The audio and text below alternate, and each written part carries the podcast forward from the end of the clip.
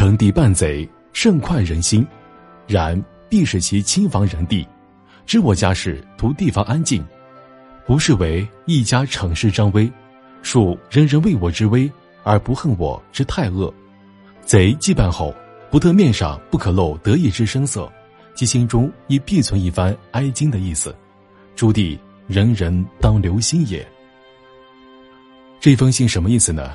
说啊，成帝承办贼匪，很是大快人心。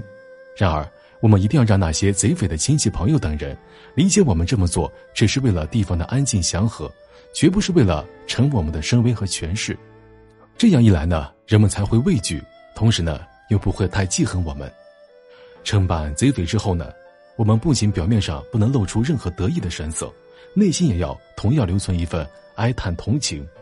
各位弟弟都应该是留心这样做的。从这封家信当中呢，我们可以看到曾国藩即使是对待土匪，也提倡要怀有一份同情心，这与一般人看问题的态度明显不同。当然，能够怀有这样的一份慈悲心，归根结底还是因为曾国藩心胸宽广，他惩治土匪的目的是图地方的安宁，而不是单纯的惩治人、泄愤，或者是彰显自己的威严。在现实生活当中呢，绝大多数人在处理人际关系时，都很容易被情绪控制，做出很多不理性的事情来，结果使得彼此之间的关系更加恶化。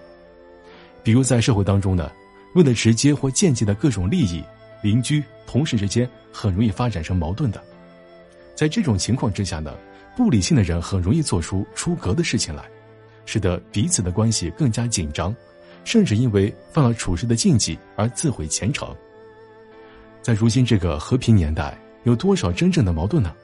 本质上也不过是存在观点或者利益的分歧罢了。在处理这种矛盾关系时，只要心中多一点善意，也多一份换位思考，一切都可以轻松化解。